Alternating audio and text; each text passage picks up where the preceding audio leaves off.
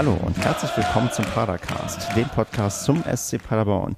Mein Name ist Stefan, das ist Ausgabe 235. Heute ist der 19.07. und das ist doch 1907 und mit mir dabei sind, um diesen Tag zu feiern, der Marco. Das hast du aber schön eingeleitet. Guten Abend. Und der Andreas. Und Gott sei Dank haben wir nicht 1907.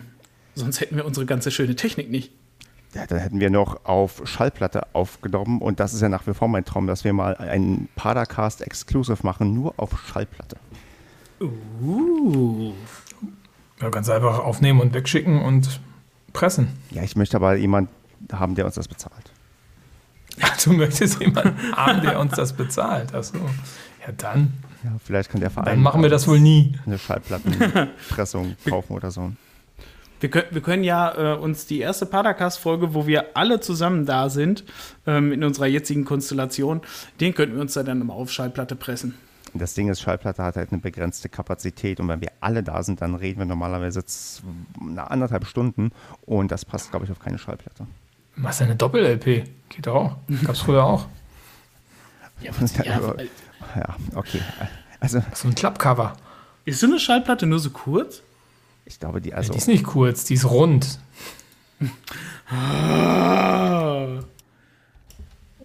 Jetzt, Den gut. Na, natürlich muss ich hier nebenbei jetzt irgendwie suchen, ob ich das schnell mal finde. Aber nein, dann mache ich nur wieder Klickgeräusche. Ich würde sagen, wir reden lieber über. Aber wer von euch hatte denn einen Schallplattenspieler? Oder hat noch einen? Ich also, hatte einen. Da habe ich aber nur mitgespielt als Kind. Und Stefan, du? Ja, wie das so ist, in meinen jungen Jahren hatten wir halt so eine Stereoanlage, wo oben auch noch so ein Schallplattenspieler drauf war, der aber, glaube ich, nie benutzt wurde. Aber deine Schallplatte haben wollen. Ja, also ich habe noch, ich besitze sogar noch Schallplatten. Ja, das ist ja Könnt ihr euch mal angucken das nächste Mal. Ich besitze auch Schallplatten, aber ich kann die nicht abspielen. Ach so, ja, ist schlecht. Ich kann mir, ich aber auch nicht mehr. Ich habe mir von meiner Lieblingsband nämlich in den letzten Jahren immer nur die Schallplatten geholt und ähm, das Zeug dann per Spotify gehört. Echt? Wer ist denn deine Lieblingsband? das äh, sind die Donuts. Das ist eine deutsche Band, die größtenteils eigentlich englische Rockmusik die macht. Die gibt's noch?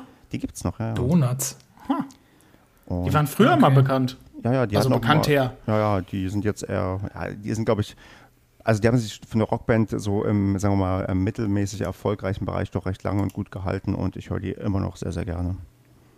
Mhm. Cool. Wann nehmen wir eigentlich auf? Ich fange mal an mit der Padercast-Umfrage, denn ich habe gestern spontan eine reingestellt und gemerkt, oh, ich habe zwar nicht den Hashtag Padercast-Umfrage benutzt, aber man kann sie super nehmen, um diese Sendung nochmal vernünftig einzuleiten. Und zwar habe ich mal die Community gefragt, eure Saisonprognose für den SCP 07 und als Antwortmöglichkeiten 1 bis 3, 4 bis 9, 10 bis 15 und 16 bis 18 gegeben. Und die Mehrheit sieht uns auf Platz 4 bis 9 mit 57,6 Prozent, gefolgt von 10 bis 15 mit 28,1 Prozent. Und dann haben wir noch Platz 1 bis 3 mit 9,4 Prozent und Platz 16 bis 18 mit 5 Prozent. Und ehe wir hier analysieren, was davon richtig ist, Marco, überrascht dich diese Verteilung oder ist das auch das, was du aus deinem näheren Umfeld so mitbekommst von Leuten, die du ansprichst, hey, was hältst du eigentlich vom SCP in der kommenden Saison? Also ich finde es äh, überraschend tut es mich eigentlich nicht. Mich freut es sogar, dass man weg ist von diesen Langweiler-Saison. 4 bis 9 ja. hört sich deutlich attraktiver an als äh, ja, das, wo wir größtenteils letzte Saison standen. Ich habe übrigens 1 bis 3 angeklickt. Ja, das ist ja hier Ehrensache als ähm, Padercaster, dass man 1 bis 3 anklickt. Oder Andreas? Auf jeden. Also ich finde, wir sollten schon um den Aufstieg mitspielen, alleine ähm, weil wir dann irgendwelche Großen, die dann da wieder hoch wollen, richtig hart ärgern können und die vom Aufstieg abhalten können. Damit ist die, ja, die Vorgabe bereits gemacht und um zu gucken, wie und ob wir das schaffen, müssen wir, glaube ich, als erstes auf unsere Transfers gucken denn wir haben ja doch größere Umbrüche im Kader erlebt und wir hatten, glaube ich, mal die Theorie, dass das, was durch Corona quasi nicht passiert ist an Transferströmen, dass es jetzt passiert. Und ja, Andreas, du als der Mensch, der für mich immer derjenige ist, der am besten bei Transfers Bescheid weiß, Gib doch mal einen Überblick oder sag doch mal, über was wir zuerst reden sollten beim Thema Transfers. Was fällt auf, was fällt nicht auf? Was ist denn das, worüber wir als allererstes reden müssen, wenn wir auf unseren Kader gucken? Mm, also halt sehr aktuell können wir natürlich halt einmal kurz über Fürich quatschen. Ähm, den wir ja nach der Laie von Dortmund, ähm, von der zweiten Mannschaft von Borussia Dortmund, ähm, gekauft haben für, glaube ich, 750.000 oder 700.000. Ähm, hat sich ja, das auch, das hat sich ja schon am Anfang irgendwie ganz schön lange hingezogen, weil ich weiß nicht, ob die hielten das ja, glaube ich, irgendwie für ein finanzielles Risiko oder irgendwas zog sich da auf jeden Fall. Und ja, wie es jetzt natürlich jetzt bekannt wurde, ist er nach langem Hin und Her ähm, auch da wieder nach Stuttgart gewechselt. Ähm, ich habe es mir im Stadion schon gedacht, wo er irgendwie mit, was hat er wieder gehabt? Ich glaube, standardmäßig Rückenprobleme oder sowas. Ähm, nicht im Kader war. Äh, das ist ja irgendwie, ich weiß nicht, ob das das Synonym ist ähm, beim SCP für, äh, der ist gerade in ähm, Verhandlungen, in Vertragsverhandlungen. Auf jeden Fall, ja, verkauft wurde er, man munkelt irgendwas zwischen zweieinhalb und drei Millionen Euro. Ähm, und da haben sich natürlich die 700.000, die wir ähm, rein investiert haben vor ein paar Wochen, ähm, hat sich dann natürlich halt extrem rentiert. Ähm, ich finde, das ist ein guter Transfer. Ähm, für uns halt natürlich, weil wir einfach viel Geld damit gemacht haben. Ähm, wir haben quasi einen Spieler uns ausgeliehen und konnten damit halt eine sehr hohe Ablöse für uns generieren. Das finde ich halt ist sehr, sehr, sehr gut geworden. Ähm, ich hätte ihn gerne natürlich noch ein Jahr bei uns gerne noch spielen äh, gesehen, aber ich glaube, so wie ich das gehört hatte, hatte er nur auch einen Jahresvertrag hier bei uns. Und dann wäre es ja total Quatsch gewesen, wenn er hier erst gespielt hätte, weil die Transfer-Erlössumme ähm, hätte sich ja quasi mit, mit jedem Monat, mit jeder Woche verringert. Und hätte man im, im Winter dann noch abgegeben, hätten wir sicher keine drei Millionen, sondern vielleicht noch eins, anderthalb Millionen oder sowas für bekommen. Und halt am Ende der Saison halt für gar nichts. Und von daher, das, das finde ich halt, finde ich finanziell schon stark, ähm, wenn man da halt sieht, unser jetzt Ex-Kapitän äh, Schonlau, der uns ja auch verlassen hat, Richtung Hamburg, ähm, der übrigens irgendwo in einem Interview zu verstehen gegeben hat, dass er gerne auch schon in der letzten Saison gewechselt wäre. Ähm, aber es wurden ihm dann wohl, ähm, ja, also zwischen den Zeilen las es sich so, als wenn man ihm hier dann äh, Steine in den Weg gelegt hätte. Ähm, fand ich irgendwie nicht schön, weil ich grundsätzlich halt ja auch nicht weiß, was jetzt im Hintergrund gelaufen ist.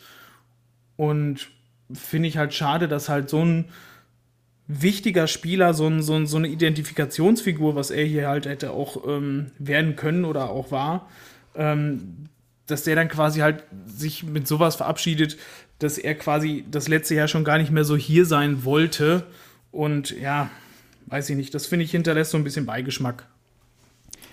Bist du das hast du ja auch bei, bei, bei Baumgart gehabt, da war ja auch ein bisschen, ich meine, Nachtreten ist jetzt immer sehr negativ äh, ausgedrückt, aber ähm, er hat ja auch gesagt, dass er sich gewünscht hätte, dass der SCP mehr die Erstligasaison als Chance gesehen hätte und dort mehr investiert hätte. Also es war ja auch so ein bisschen, ja, so im Nachhinein nochmal gesagt, naja, also fand ich irgendwie scheiße, deswegen möchte ich irgendwas mit Perspektive für Liga 1.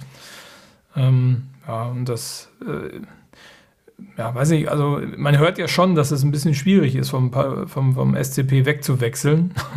Ähm, ich weiß jetzt nicht, wann Sebastian Schonlau wechseln wollte das erste Mal, ob das schon unter Wohlgemut war oder ob das noch unter Progiorno war, aber ich glaube, das kann gar nicht.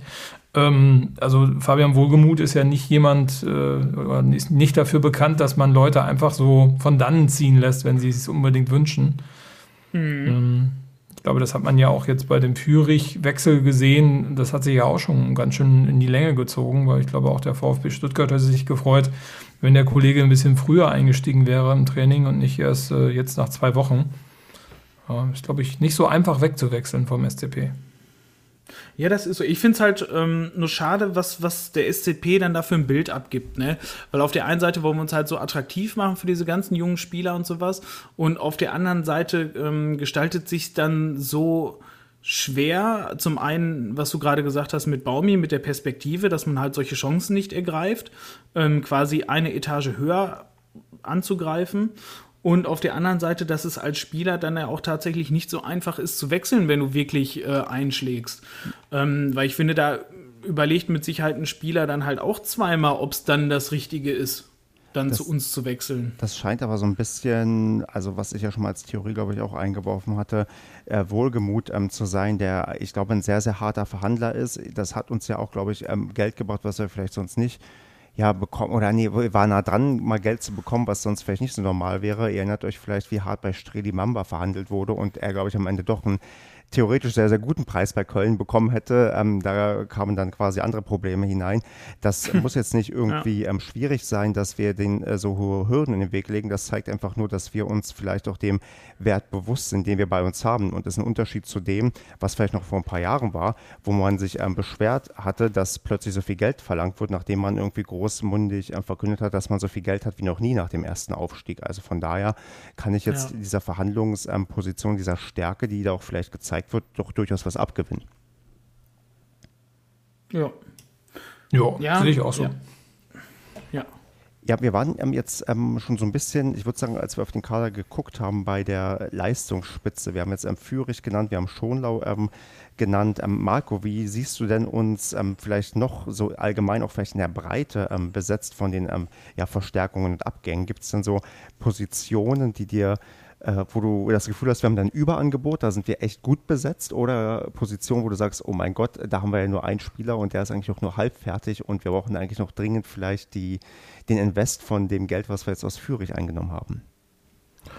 Ja gut, vielleicht kommt da ja noch was, wer weiß, äh, was da geplant ist. Also ich finde, ich habe jetzt nicht im Kopf, wer jetzt alles doppelt besetzt ist oder dreifach besetzt ist oder vielleicht auch nur einfach besetzt ist.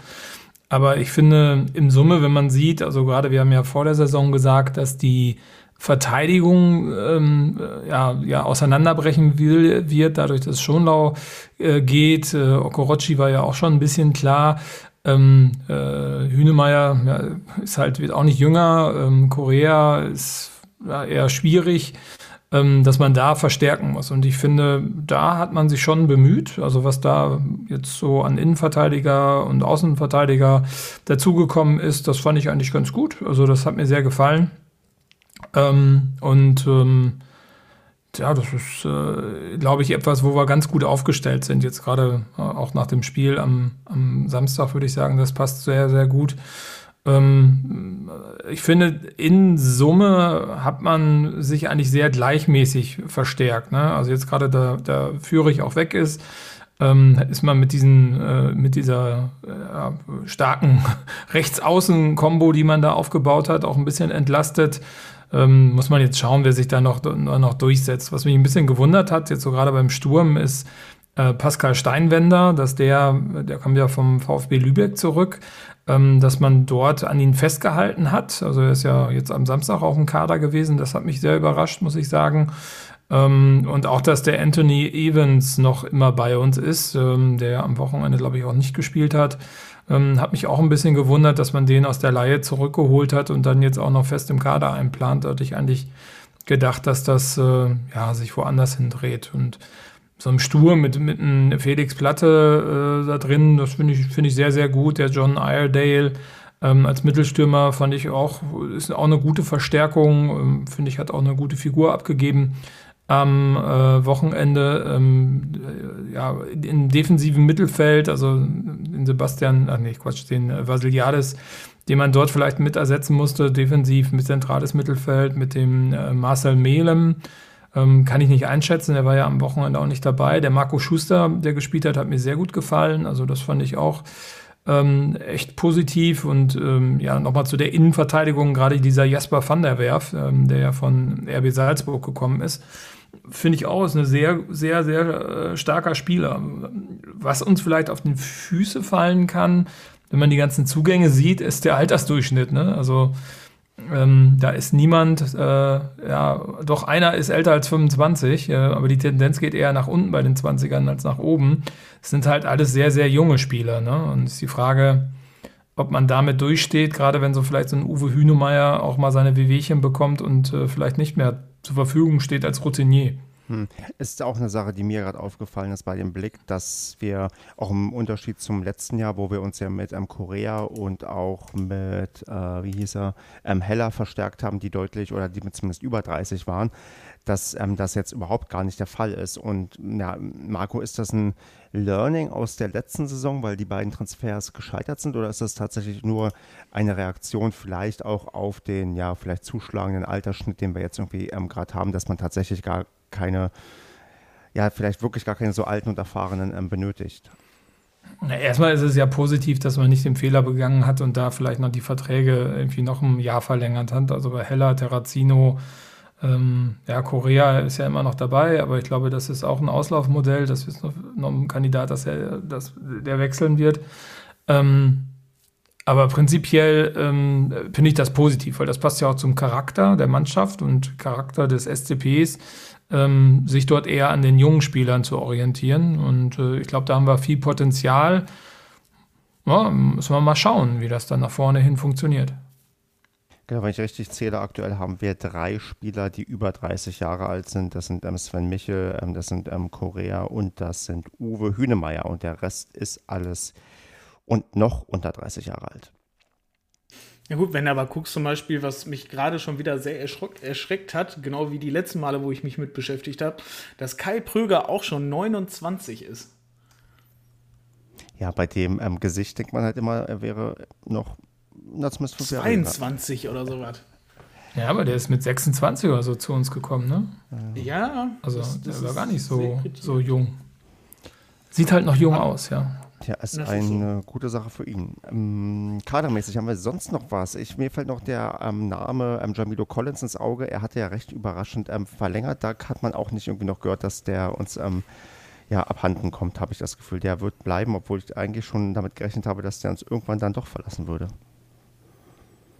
Angeblich hatte der doch eine Ausstiegsklausel bei diesen, bei diesen Jahrverlängerungen, die er gemacht hat. Irgendwie x Wochen nach dem Saison Schluss hätte er nochmal eine Ausstiegsoption äh, ziehen können. Und äh, ich meine, damit hat man einen erfahrenen Spieler auf alle Fälle, ne, der vielleicht nicht so offensiv äh, äh ja, seine Stärken hat, sondern eher defensive Stärken hat. Aber dann kannst du erstmal drauf bauen. Ne? Mhm. Ja, wo, wobei ich den tatsächlich teilweise ein bisschen schwierig fand, wie jetzt auch bei dem letzten Testspiel ähm, charakterlich, weil da ist er ja auch schon wieder unfassbar aggressiv geworden bei einem gegnerischen Einwurf, ähm, wo es da diese Rudelbildung gab. Ähm, da ist er auch äh, auf, auf irgendeinen Gladbacher dann da drauf gegangen, wegen, weiß nicht, weil es gab, glaube ich, Einwurf hätte es, glaube ich, für uns geben müssen, oder er meinte es zumindest. Und dann gab es für Gladbach und da ist ähm, Collins ja auch irgendwie so ähm, aggressiv auf den losgestürmt und äh, hat dann diese Rudelbildung ausgelöst. Und das ist ja auch schon nicht das erste Mal gewesen. Der ist einfach heiß auf die Saison. Komm, wir warten mal ab, äh, was passieren wird, aber ich denke auch, der bleibt ähm, anscheinend dann erstmal dann schauen wir mal, wie sich das dann entwickelt wird. Ja, da können wir ja zum Schluss ähm, quasi, also es gibt ja halt noch viele, ich sag mal, äh, jüngere Spieler, die halt jetzt auch noch dazugekommen sind, die uns vielleicht ja noch in der Saison überraschen. Ähm, wie, weiß ich nicht, wen haben wir denn, diesen Luca Maseiler oder sowas oder Jannis Heuer oder so. Das sind alle Spieler, weiß ich nicht, ob die uns jetzt alle direkt weiterhelfen. Ich denke mal, so ein oder zwei davon werden wir bestimmt im Laufe der Saison sehen, ähm, die uns wahrscheinlich viel Freude bereiten. Ähm, ja, halt so ein Evans, was ihr auch vorhin schon angesprochen habt, der hat sich bei Kreve Alexandra wohl auch da nicht durchgesetzt. Und ähm, weiß ich nicht. Also ich fand den, als er damals bei uns war, ähm, fand ich den gar nicht so schlecht. Ich fand, der war halt oft unglücklich, hatte aber gute Ideen. Ähm, ich hoffe, dass wir mit ähm, Julian Justwander aber im zentralen Mittelfeld einen haben, der sich diese Saison vielleicht ein bisschen mehr durchsetzt.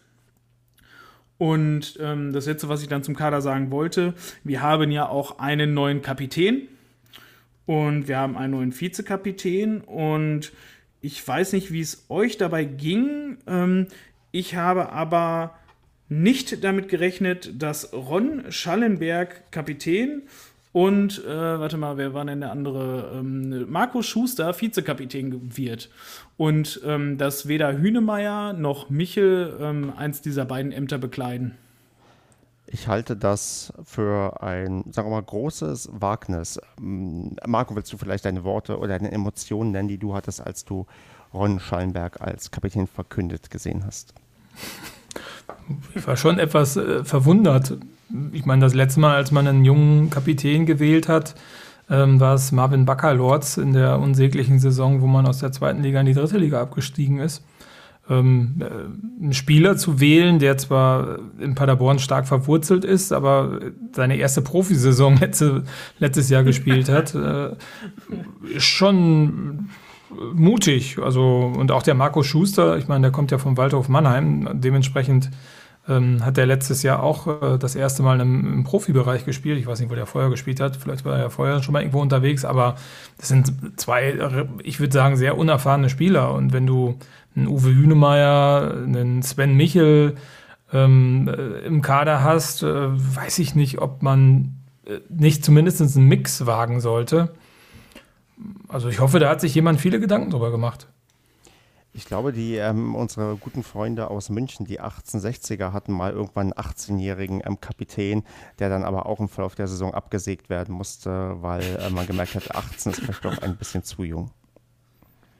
Ja, aber wie kommt man denn auf so eine Idee? Ich meine, man stellt ja einen Kapitän, also jetzt bei dem 18-Jährigen, jetzt bei Schallenberg finde ich es definitiv nicht so extrem, aber ähm, ich bin da voll bei euch. Halt, das finde ich echt maximales Wagnis. Ähm, aber da muss sich doch einer hinsetzen und sagen, von wegen, hey, das ist jetzt der Leader in der Mannschaft, der sagt, ähm, auf der Mannschaft auf dem Feld und auch neben dem Platz so, hey, wo, wo läuft der Hase lang? Also gibt denen das halt nicht so vor wie der Trainer, aber der gibt halt schon so ein, so ein, so ein bisschen das Tempo, beziehungsweise so diesen Spirit vor. Und ja, weiß ich nicht, ob da ein 22-Jähriger, der halt vorher vor seiner ersten Provision bei uns, glaube ich, auch nach Ferl ausgeliehen war. Dann war es nicht die erste Profisaison. Mm, Oder nee, das Quatsch, doch Regionalliga waren die da, ne? Ja, ja genau. Stimmt. Ja. Ähm, doch erst, ja. Ja, ob das dann so das Richtige ist, weiß ich nicht. Wisst ihr, wer der ähm, Modus grundsätzlich war? Wurde der, wurde der Kapitän ähm, gewählt oder wurde der bestimmt? Habt ihr da das irgendwo rauslesen können? also den Kapitän wählt der Trainer aus. Also es gibt. Ja, das ist ja nicht ich, immer so. Doch, es gibt. Ähm, also der, der, Trainer, äh, der Trainer kann ja auch sagen, von wegen, ihr macht das unter euch aus. Aber der Trainer gibt den Kapitän vor. Also ich weiß nicht, die, ähm, die Mannschaft oder was gibt dann halt den Mannschaftsrat und die geben dann quasi raus, wer dann Kapitän werden soll oder was. Und dann entscheidet quasi der Trainer, wer es wird. Wenn ich das richtig. So, jetzt seid ihr baff, ne? Da ja, habt ihr nicht mit gerechnet. Ich, ich, ich probiere herauszufinden, wer beim ersten FC Saarbrücken in der letzten Saison der Kapitän war. Und ich glaube, wenn ich das hier richtig recherchiere, könnte das ein alter Bekannter sein. Und zwar Manuel Zeitz. Wie alt ist der? 30. Und ich, äh, hm. Äh, bekannt im Sinne von, der hat mal für uns gespielt, falls ihr euch erinnert. Ich erinnere mich. War vor meiner Zeit. Hm, ich glaube nicht so ganz. Nein, das, da, da habe ich schon Paderborn geguckt. Oder da habe ich gerade angefangen, Paderborn zu gucken. 2012, 2013. Ja. Na, okay. Gut, habe ich verdrängt. Ich weiß, er ist, glaube ich, irgendwann mal mit Rot vom Platz geflogen. Das ist meine prägnanteste Erinnerung, die ich an ihn habe. Ja, dann. Was macht eigentlich Florian Amedick? der hat, glaube ich, ähm, heißt der, hieß, der, du meinst, hieß der nicht Martin? Oh, das kann sein. Martin? Und ich glaube, der wollte ähm, Psychologie studieren und auch ähm, aufgrund seiner Erfahrung, weil er, glaube ich, selbst ähm, psychische ähm, Probleme hatte und da vielleicht in dem ähm, Bereich mehr sensibilisieren wollte und selbst einen Beitrag leisten wollte, um zu helfen. Hm, okay.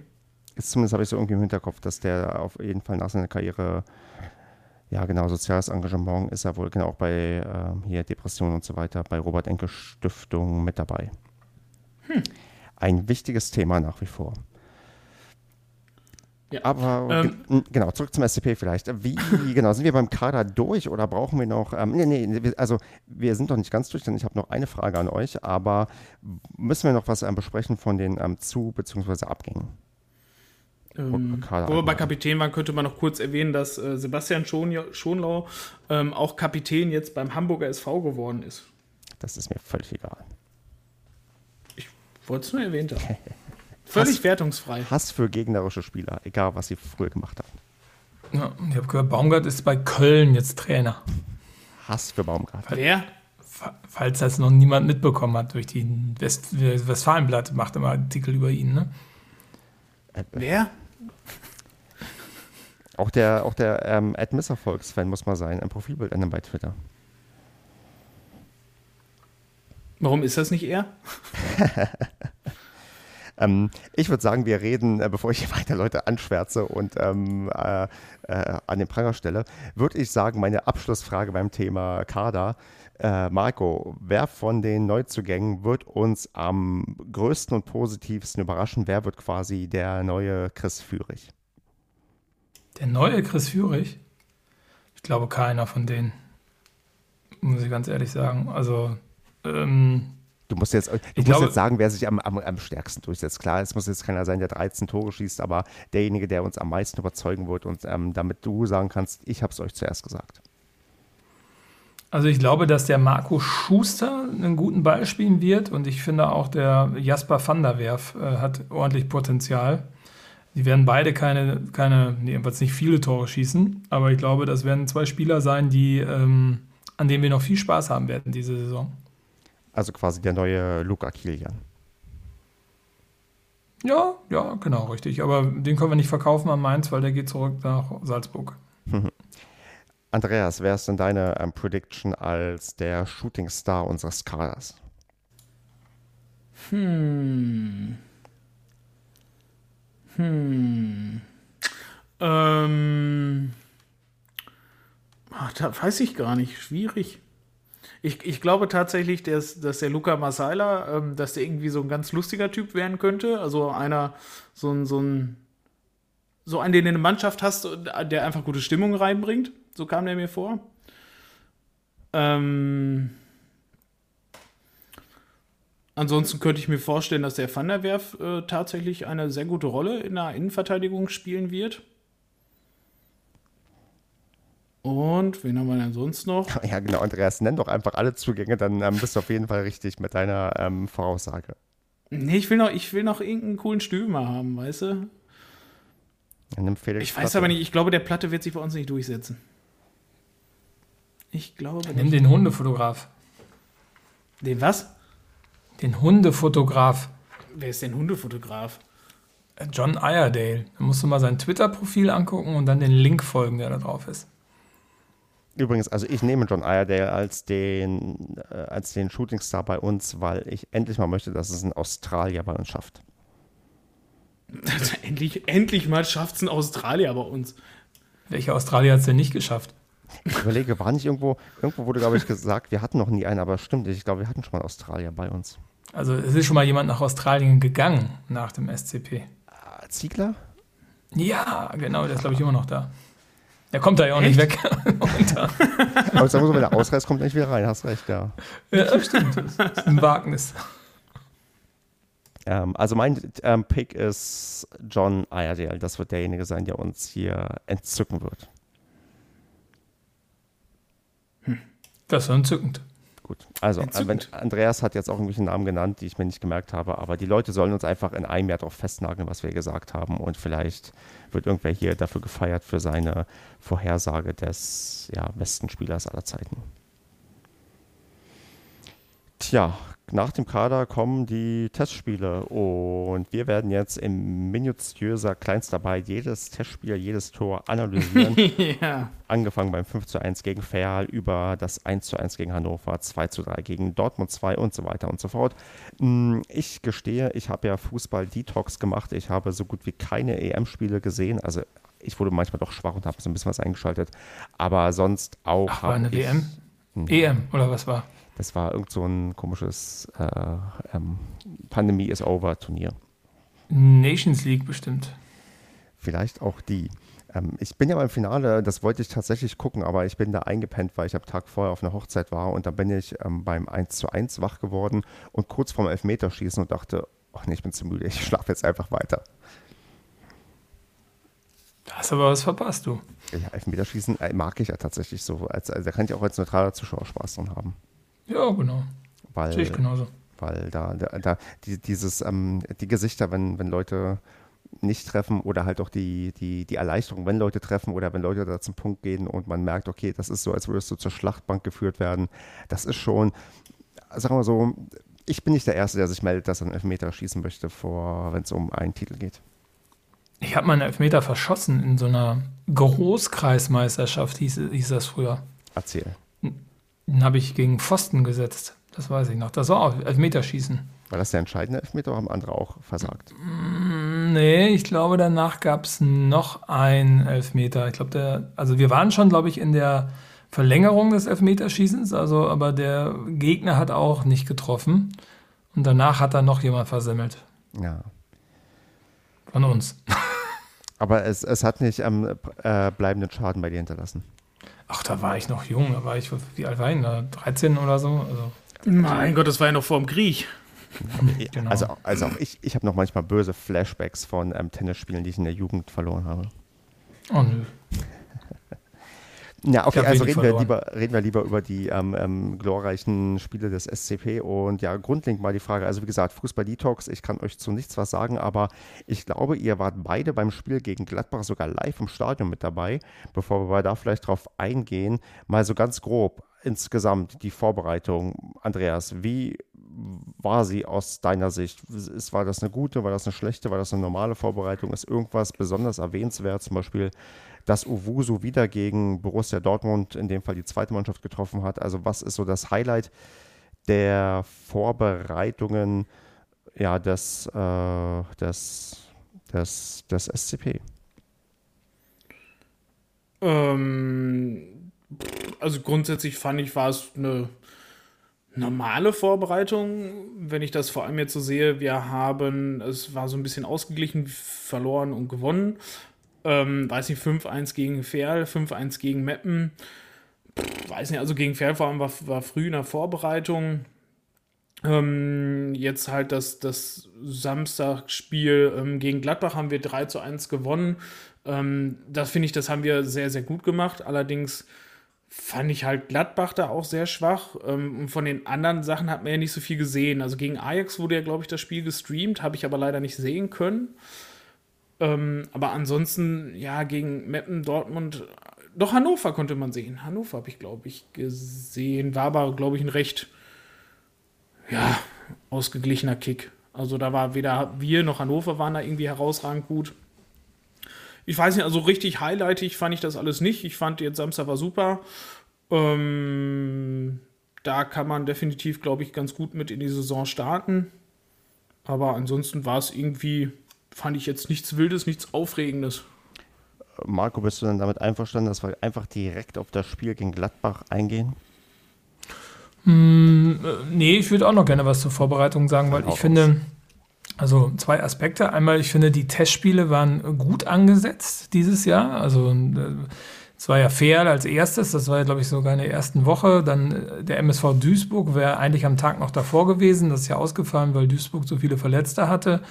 Ähm, dann Hannover, also einen Zweitligisten mal reinzuschieben, äh, dann wieder zurückzugehen auf Borussia Dortmund. Da muss man ja wissen, das war, glaube ich, direkt ein Tag nach Hannover. Ähm, dann im Trainingslager Meppen und Ajax Amsterdam. Also Ajax Amsterdam finde ich schon ein Hingucker. Ne? Also wenn man jetzt mal unter nicht-Corona-Bedingungen das Ganze betrachtet hätte, wäre das schon eine interessante Paarung gewesen, auch wenn die ganzen großen Vereine immer noch warten ähm, auf ihre EM-Rückkehrer, die ja teilweise später erst im Training einsteigen und die Vereine generell ja später auch ins Training einsteigen, weil sie ja teilweise später anfangen, also die, die großen Dinger in, der, in den ersten Ligen.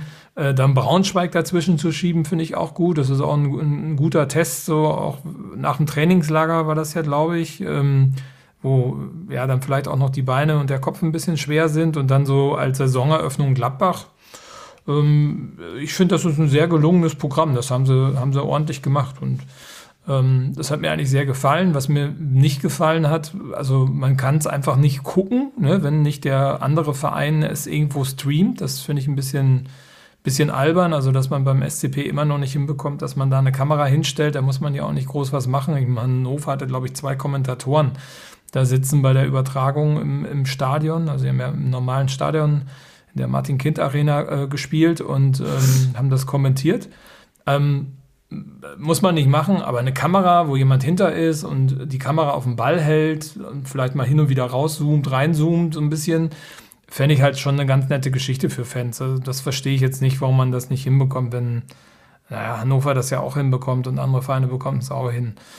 Hm, also, das wäre ein Wunsch vielleicht, dass man das vielleicht auch nicht bei jedem Vorbereitungsspiel macht, aber was ich gegen Fair, dann hätte man das vielleicht mal einbauen können. Man, Borussia Dortmund 2 interessiert mich auch nicht die Bohne, aber äh, wäre halt ganz spannend gewesen, das wenigstens zwischendurch mal einzubauen.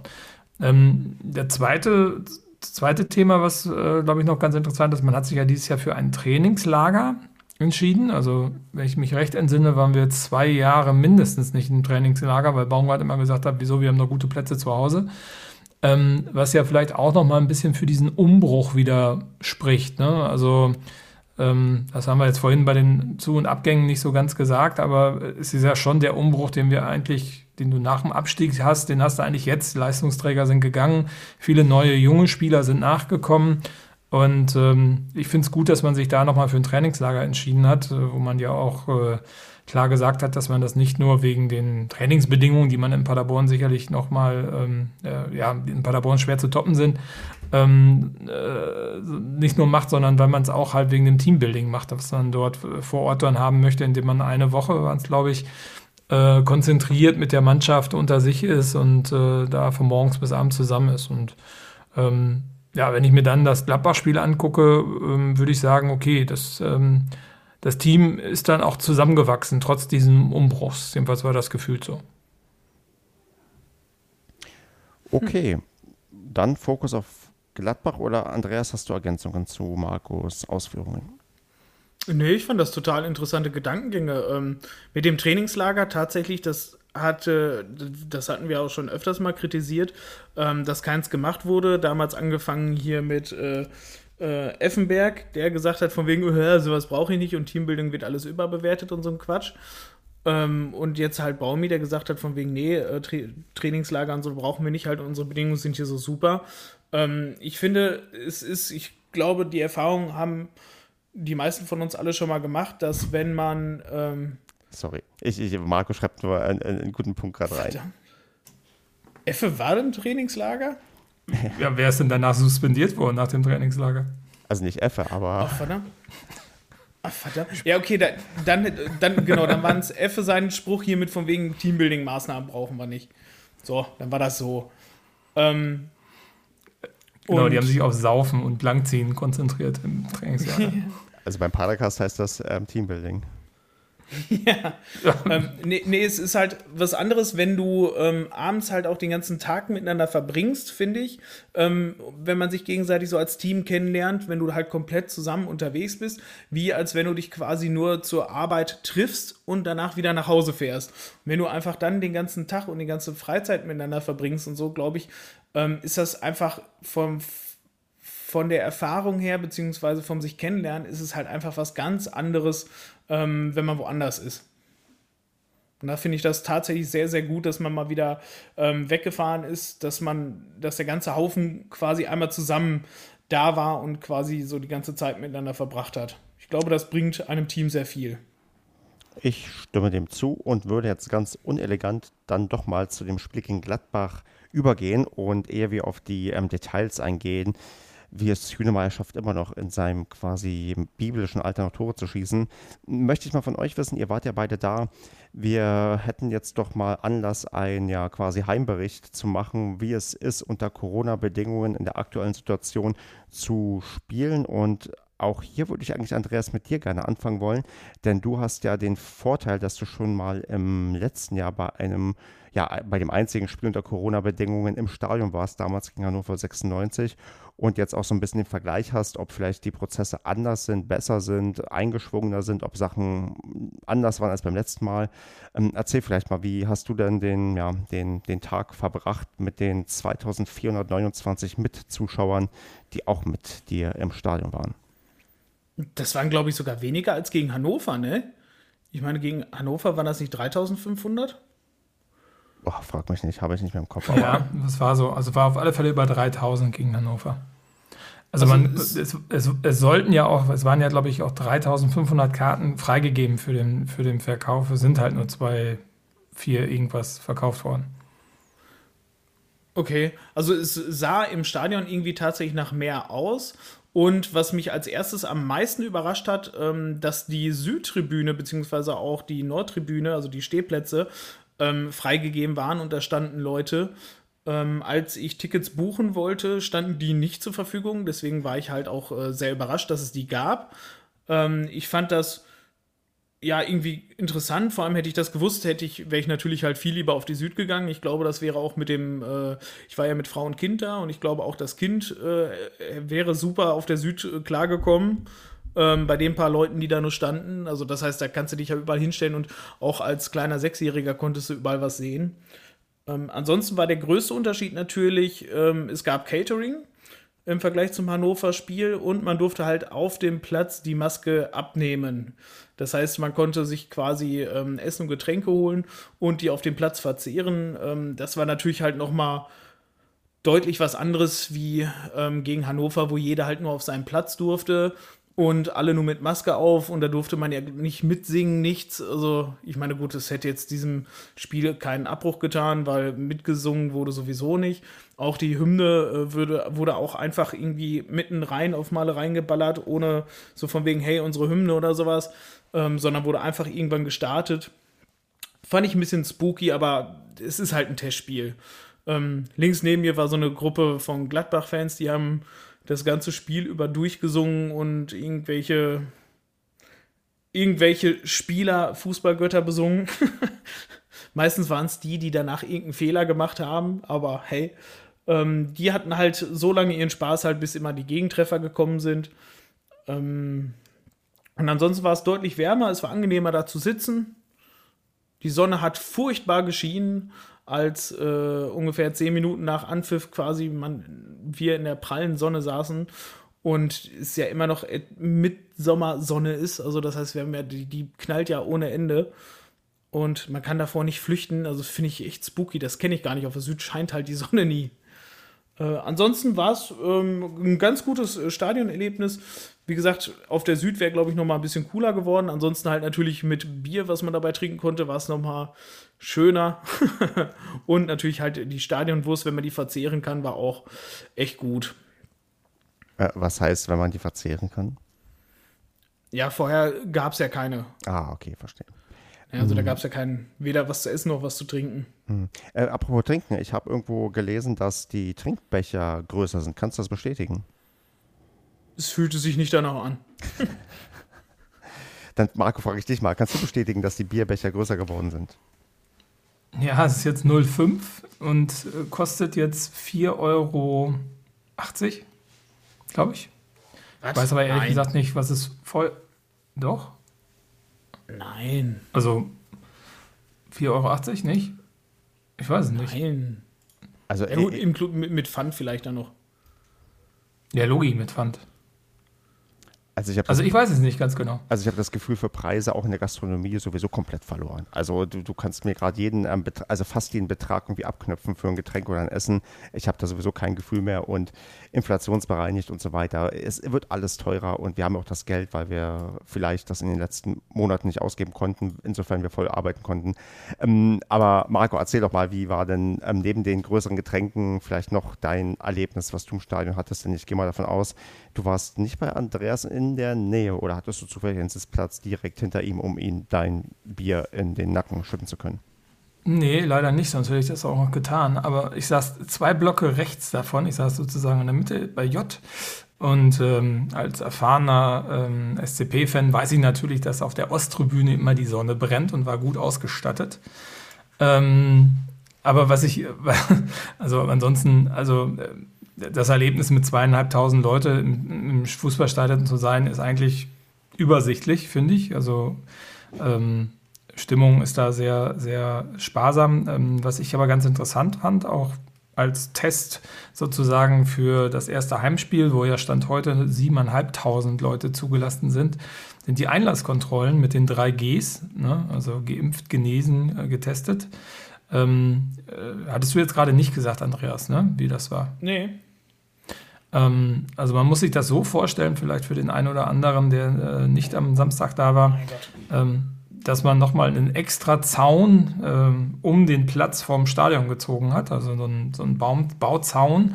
Also da, wo das Catering anfängt, sozusagen vor der Westtribüne, so 50 Meter davor ist dann nochmal ein Tor oder ein Zaun mit verschiedenen Toren, wo dann ähm, die drei Gs abgeprüft werden. Also werden die Karten nicht kontrolliert. Also man kommt auch auf dem Vorplatz ähm, ohne dass man äh, eine Karte besitzt. Ähm, aber man muss halt seinen Impfnachweis oder seinen Testnachweis vorzeigen, inklusive einen gültigen Lichtbildausweis. Ähm, und erst dann wird man dort durchgelassen und kann dann, wenn man eine Karte besitzt, durch die normalen Einlasskontrollen gehen, ähm, wo dann halt nur die Karte ähm, plus Ermäßigungsnachweis, was man immer auch braucht, ähm, kontrolliert wird. Und ich bin mal gespannt, weil ich fand, ich meine, das ging jetzt relativ schnell, diese Prüfung, aber es waren auch relativ lange Schlangen schon davor und wir waren so um Viertel nach zwei da, um drei war ja Anstoß. Ähm, und wenn man jetzt siebeneinhalbtausend Leute durch dieses System jagt, bin ich mal gespannt, wie viel, ähm, ja, wie groß der Aufwand wird, dann wirklich in, ins Stadion zu kommen, also der Zeitaufwand. Ähm, ich glaube nicht, dass das dann so schnell geht wie letzten äh, letzten Samstag. Also ja, das, das ist nochmal ein, ein spannendes Ding. Mhm. Ich fand es auch im Stadion, ähm, ja, ich meine, klar, das ist halt natürlich alles, was mit einem äh, Konzept zu tun, was man vorlegt und man muss, man muss auch dieses Konzept einhalten, aber du hast halt unten ähm, unter der Westtribüne waren gefühlt alle zwei Meter irgendwelche äh, Raucherbereiche, also direkt an der Absperrung zur Bande hin, also zum Spielfeld hin. Und da konnte man dann ohne, also ich bin ja kein Raucher, aber ähm, da konnte man dann ohne Maske rauchen, aber daneben, drei Meter daneben, kannst du nicht stehen und ein Bier trinken ohne Maske. Ähm, während du dann, wenn du hochgehst, dich sozusagen. Nicht, nicht drei Meter daneben, sondern zehn Zentimeter daneben. Ja, oder zehn Zentimeter, genau.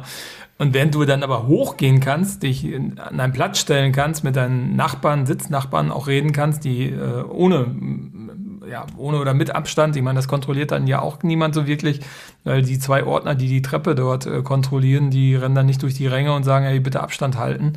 Ähm, wo du dann halt ohne Maske dein Bier trinken kannst, mit äh, deinem Sitznachbarn äh, ja, sozusagen an, anstoßen kannst dabei und dich unterhalten kannst. Also der Sinn und Zweck des ganzen Konzepts, das liegt, glaube ich, auch nicht am SCP. Das ist ja, glaube ich, ein allgemeingültiges Konzept. Der möchte sich mir nicht erschließen. Und wenn ich dann größere Stadien habe, wo ich dann bis zu 25.000 Leute unterbringen kann, dann, ähm, ja, glaube ich, wird dieses Konzept ja, schwer nachzuhalten sein.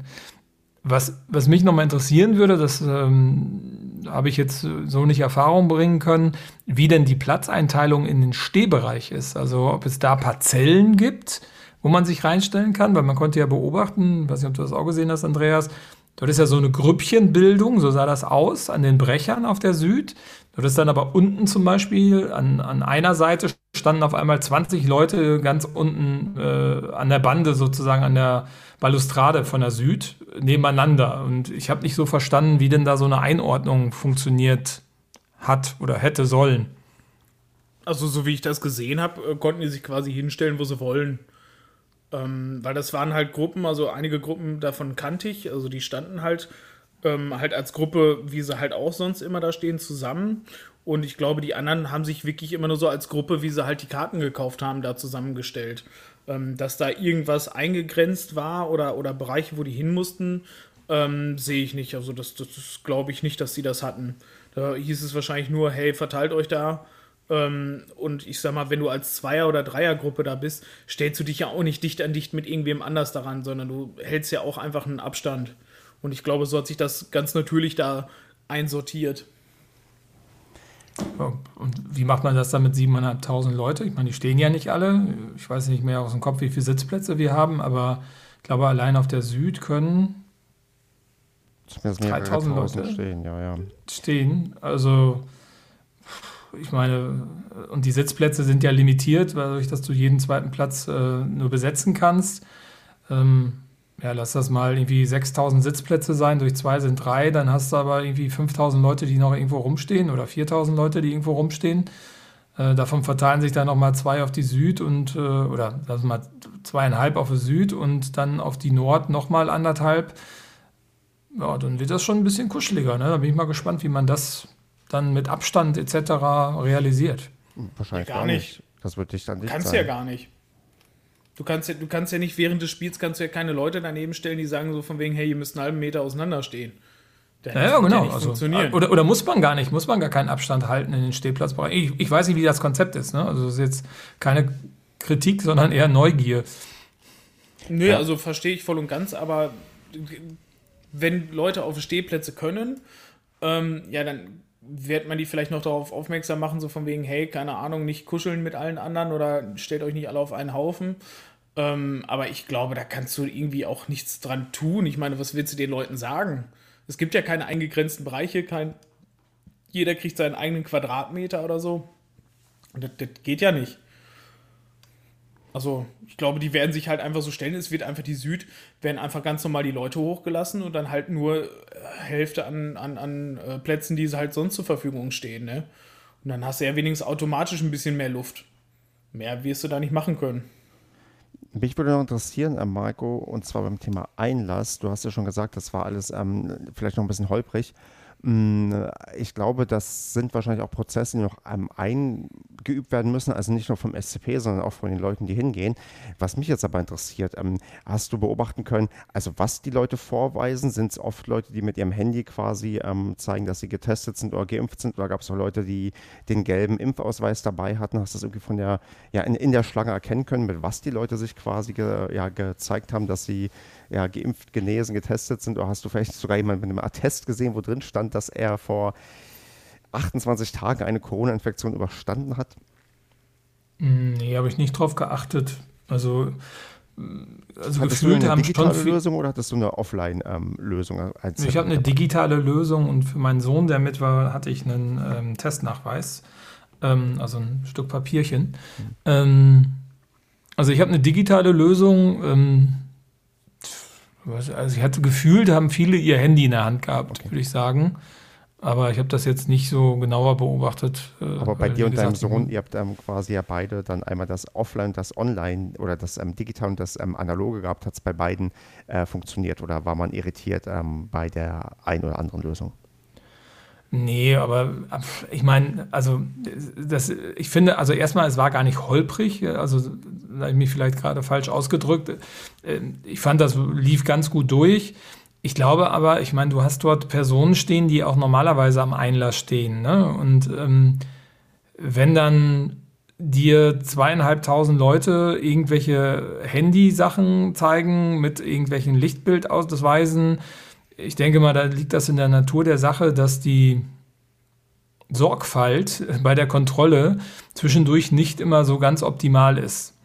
Und ich weiß nicht, ob da jetzt jemand verstanden hat, äh, was ich da gezeigt habe und ob das denn korreliert zu dem, was in meinem Ausweis steht. Also das, ähm, ich weiß nicht, ob das jetzt so verbindlich ist, diese Kontrolle. Also das also ich, ich jetzt nicht so wild. Also das würde ich definitiv auch, also das sehe ich tatsächlich anders. Ähm, die kontrollieren ja quasi nur, ähm, was den Namen, der auf deinem Ausweis steht, mit dem Namen, der quasi auf dem Nachweis steht, ähm, ob du jetzt äh, geimpft oder getestet oder was auch immer bist. So, und dann gucken die, ob das Datum stimmt. Und dann ist das ja okay. Also, das ist ja kein Hexenwerk, was sie da machen. Also, die müssen ja keine äh, zehn Daten kontrollieren, sondern das ist ja einfach nur gucken, ob der Name passt und dann gucken, ob das Testergebnis oder was auch immer ähm, das passende Datum hat. Also da sehe ich jetzt kein Problem. ist ja auch kein Problem. Ich sag, was ich nur sage, ist, ähm, dass ich nicht glaube, dass das nachhaltig ist, das so zu tun. Also, wenn da jemand ankommt und einen Screenshot zeigt, der gerade auf seinem Handy läuft und äh, irgendwie einen, einen Ausweis äh, hinhält, glaube ich, ist die Wahrscheinlichkeit, dass du einfach durchgewunken wirst, größer 50 Prozent. Okay, ich wollte jetzt auch gar nicht zu sehr auf, äh, auf, in das Thema reinhacken, ähm, hatte mich jetzt nur so aus Interesse interessiert, aber wir merken uns, wir können mit ähm, beiden, also mit digital-analogen Lösungen ankommen und wir müssen mal gucken, wie, ähm, wie schnell das geht und wie sorgfältig das gemacht wird. Aber Marco, du hast schon recht, da wird die ähm, Sorgfalt mit der Zeit irgendwie nachlassen. Es ist ja auch nicht so, dass man bei jedem Menschen kontrolliert hat, der mit, der Ermäßigungs-, mit dem Ermäßigungsnachweis des Mitgliedsausweises reingekommen ist, ob auch wirklich diese Person dieser, dieses Mitglied auch ist. Also das ähm, ist ja auch der Fall gewesen, wenn man sich ja quasi in die Schlange gestellt hat. Ja, und nochmal, das ist keine Kritik gegenüber nee, dem SCP. Also ich glaube, das, da kann der SCP nichts dazu. Nee, also ähm, es ist einfach äh, fragwürdig, ob diese Maßnahmen dann wirklich so durchgreifen, wie man das denn so gerne auf dem Papier lesen würde. Genau, ob sie quasi die Sicherheit bringen, die man uns quasi auch versprechen möchte damit, ähm, ob die überhaupt damit möglich ist. Aber das ist halt ein größeres politisches Thema, was wir wahrscheinlich hier im Podcast erstmal nicht lösen können. Ja. Das heben wir uns für nächste Woche auf. Also ich glaube, wenn du dir den Aufwand machst und machst, fälschst einen Screenshot mit Datum und mit Namen, ähm, ey, ganz ehrlich, da bist du schneller getestet. Sagen wir so, aber wenn, du kein, wenn du kein Corona-Leugner bist. ich meine, ich mein, es gibt ja auch vielleicht Leute, die sagen, hier, scheiße, mein Test war positiv, ich will trotzdem gucken. Dann betreibst du doch vielleicht diesen Aufwand. Wenn du oh, weiß ich nicht. Also. Also, ja komm, wir, wir das wollen. Das ist ein schwieriges Thema. Ja, genau. Ja, also grundsätzlich, grundsätzlich bin ich aber bei euch. Ähm, 100 Prozent wirst du halt nie kontrollieren können, aber das gibt sowieso niemals. Also bei keinem, bei keiner Kontrolle, ob Mitglieder oder irgendwelche Stadionverbote oder sonst irgendwas. Ähm, wenn die Leute es richtig drauf anlegen, kommen die immer rein. Und das wird da genauso sein wie bei allem anderen auch. Und ähm, da finde ich grundsätzlich so, wie es geprüft wird, also wenn die das halt so machen, wie es jetzt ist, finde ich es okay. Ich finde das auch absolut ausreichend. Ähm, und für mich ist das okay. Dann. Also ich werde werd beim ersten Heimspiel auf alle Fälle früh da sein, weil ich glaube, ähm, ja, ich vermute, dass das etwas länger dauert. Ja, es gibt ja, stimmt, das haben wir jetzt ja noch gar nicht erwähnt, es gibt Einlassfenster. Also es gibt ja Zeiträume, in denen du dann erscheinen sollst. Ähm, bei mir war es zum Beispiel zwischen 13.45 und 14.15 Uhr. Also man kommt natürlich auch zu den anderen Zeiten ins Stadion. Aber um das Ganze halt zu entzerren, ähm, gibt es halt diese halben Stunden Fenster. Und ich denke mal, das wird halt auch noch so ein bisschen mehr aufgedröselt. Und dann werden mit Sicherheit auch noch ähm, mehr Personal da sein am, am Spieltag, wo halt dreimal so viele Leute kommen wie jetzt Samstag. Und ähm, da ich, dann wird man das auch in den Griff kriegen.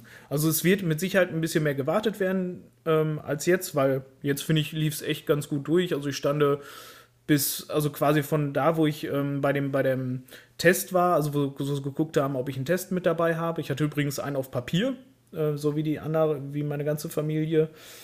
Und äh, das war gar kein Problem. Und quasi von da, bis ich im Stadion war, habe ich vielleicht keine Ahnung, zwei Minuten gestanden oder sowas. Also das war quasi 30 Sekunden, 45 Sekunden, ähm, wo man den Test vorzeigen musste und dann noch mal eine Minute in Summe anderthalb Minuten ähm, vor dem Eingang ins Stadion. Also das finde ich, oh, das lief echt sehr entspannt. Da war es bei dir schneller als bei mir, weil also wir standen da, ich will jetzt nicht sagen fünf Minuten, aber gefühlt waren schon, ja, war schon ein bisschen, ja, doch fünf Minuten war es schon, also in der Schlange. Es hat schon ein bisschen länger gedauert und mein Einlassfenster war von 14, 15 bis äh, Anpfiff sozusagen. Und mhm. wir waren auch erst äh, Viertel nach zwei da. Also wir haben uns da recht gut dran gehalten. Ähm, und da hat es echt schon ein bisschen länger gedauert. Boah, ich freue mich so, wenn ich. Ja, gut, bist du, vielleicht bist du dann Viertel nach genau gekommen mit den letzten, die alle bei der ersten äh, Rutsche gekommen sind und halt, wo sich alle gedacht haben, hey, lieber früh da sein und dann gab es halt einen Pulk. ja, genau. Ja, ja. Ich freue mich schon, wenn ich das Zeitfenster zugeteilt bekomme und das auch nutze, zwei Stunden vor Anpfiff, um mich dann schon richtig im eiskalten Glühwein ähm, schon vorher zu versorgen, um dann, wenn das Spiel anfängt, in bester Stimmung zu sein. Glühwein im Sommer, herrlich. Wenn du einen Stehplatz hast, dann kommst du eh als Erster. Also ich meine, dann wird keiner irgendwelche Ein Einlassfenster eine halbe Stunde vor Anpfiff machen. Das mag sein. Ja, ich würde sagen, wir reden noch so ein ganz, ganz kleines bisschen vielleicht über das ähm, Sportliche, was ihr dann da live ähm, beobachten konntet. Und mh, mm, ja, Marco, dein, dein Fazit, deine Analyse, dein, deine Bewertung für das Spiel gegen den großen Bundesligisten Borussia Mönchengladbach. Also erstmal war ich sehr gespannt auf die Aufstellung, weil ich jetzt mal davon ausgehe, dass das auch wirklich die erste Elf ist, die dort aufgestellt äh, war. Also ähm, mhm. und das fand ich schon mal ganz interessant. Also jetzt so Innenverteidigung ähm, oder die Verteidigung allgemein, also dass der Van der Werf da spielt, ähm, dass der Jannis Heuer als rechter Außenverteidiger aufläuft, fand ich äh, sehr interessant, weil Dörfler ja, ja fit ist. Ananu ist, glaube ich, noch verletzt, aber Dörfler ist ja fit. Also, und der Jannis Heuer ist ja eigentlich gelernter Innenverteidiger. Also, die Alternativposition ist wohl Außenverteidiger rechts, aber ähm, fand ich schon mal ganz spannend. Dann dass Schuster und Schallenberg gespielt haben im Mittelfeld, also beide ja defensive Mittelfeldspieler, also Schuster eher die Rolle von, von Vasiliades, Schallenberg eher die Schallenberg-Rolle ähm, und äh, sich Schuster damit ja eigentlich gegen Talhammer durchgesetzt hat, fand ich auch eine mhm. spannende Geschichte. Und dann vorne, das fand ich ganz interessant, ähm, Pröger, Ayerdales, Rebeni und Michel. Und das ja, also Pröger als was spielt er? Links außen? Ne, rechts außen spielt er, ne? Ja. Ähm, aber dann hast du Ayerdale, Srebeni und Michel, die eigentlich gelernte Mittelstürmer sind. Und das fand ich eine interessante Aufteilung. Oder, Andreas? Ja, Wie fandest du es? Ja, gut, Michel war ja immer mehr so links außen und ähm, ja, Pröger ja auch rechts außen. Also das Einzige, was mich da überrascht hat, dass man dazu noch mit Doppelspitze äh, mit Ayerdale gespielt hat. Ansonsten hatte man quasi ähm, statt dem Ayerdale war einfach nur ein Mittelfeldspieler noch zusätzlich. Ansonsten haben wir so die ganze letzte Saison gespielt. Mhm. Würde ich so nicht unterschreiben. Also ich fand, Michel hat auch nicht den, den Linksaußen gespielt. Ich fand, der war sehr weit reingezogen. Also Pröger war deutlich weit aus, äh, deutlich mehr außen unterwegs. Also das war schon ein bisschen was anderes. Also, also auch beim Spiel gegen den Ball ähm, war auch eine andere Taktik, fand ich, als, ähm, als es ein Baumgart hatte. Weil ich finde, wir standen schnell auch viel, viel defensiver. Ähm, mhm. Das war anders. Also das Umschaltspiel in die Defensive war anders.